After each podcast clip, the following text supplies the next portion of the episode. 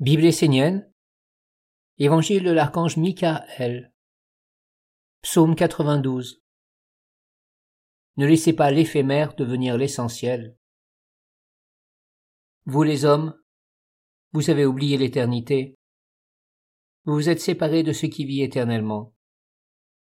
Vous vous êtes coupés du monde de la vérité en vous isolant dans une bulle qui vous enveloppe et vous enferme dans votre monde ce monde est celui de l'usurpateur. Vous voulez marcher vers la lumière, tout en préservant votre bulle, et en refusant de vous ouvrir à ceux qui vous entourent de toutes parts. Vous cherchez la lumière afin qu'elle soit en conformité avec le monde que vous avez créé. Alors vous avez toujours besoin de nouveaux vêtements, de nouvelles apparences, de nouvelles motivations pour nourrir et stimuler votre esprit. Vous êtes sans cesse à la recherche d'une nouvelle stimulation pour trouver la force de rencontrer le monde divin. Vous n'avez pas compris que le monde divin vit dans l'éternité. Il n'y a pas besoin de fantaisie, de mode, de choses passagères et nouvelles pour établir un contact avec lui.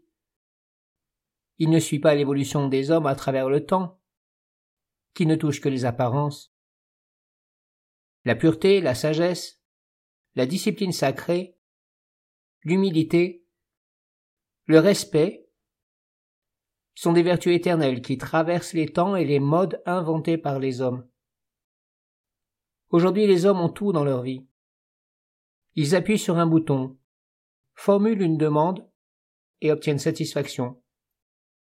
Ils en sont arrivés à penser que le monde divin est semblable au monde des hommes, un monde dans lequel tout se renouvelle sans cesse et pour lequel il faut toujours trouver de nouvelles stimulations les hommes en sont parvenus à croire qu'ils comblent les besoins de leur corps et de leur vie intérieure.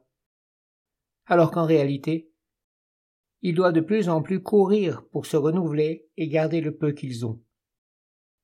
Ils n'ont plus de force pour ce qui est essentiel, plus de vitalité pour ce qui est éternel. Ils sont sans cesse dans l'obligation de renouveler leur vie, de l'alimenter, de la stimuler à travers des modes passagères, sans nouvelle stimulation, ils n'arrivent pas à demeurer stables dans la méditation, s'endorment, et ne parviennent pas à se concentrer sur l'éternel sans se fatiguer.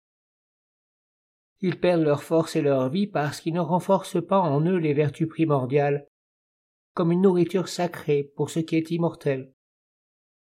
Ils passent tout leur temps et offrent toute leur énergie pour renouveler la vie et les besoins éphémères du corps.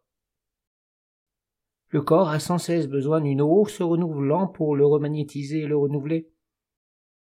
La source divine est une eau intarissable qui n'a pas besoin d'être renouvelée. Il est simplement nécessaire de cultiver une relation juste avec elle.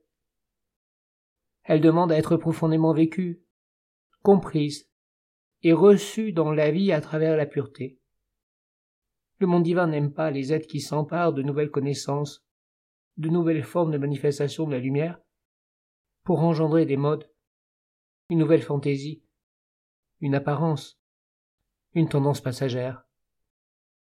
Vous qui cherchez sincèrement la lumière, apprenez à vous concentrer et à faire que votre vie soit en harmonie avec la mer, la nature, l'écologie.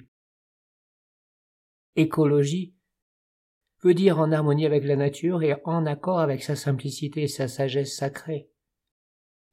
Vous cherchez des fantaisies parce que la mer ne vit pas avec vous.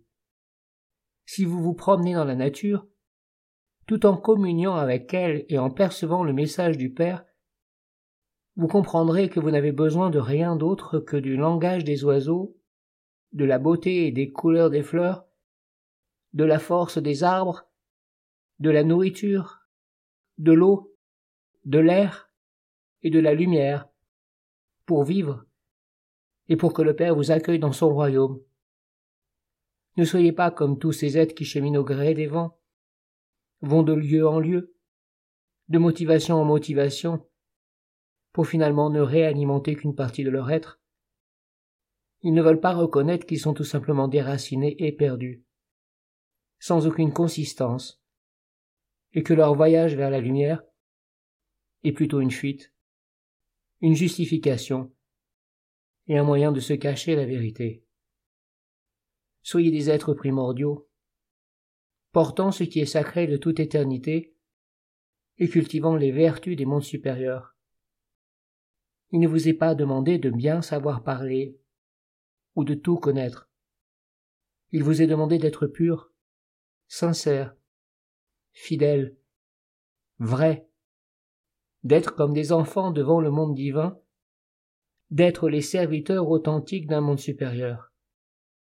Alors le monde divin s'approchera et sera heureux de partager la vie avec vous.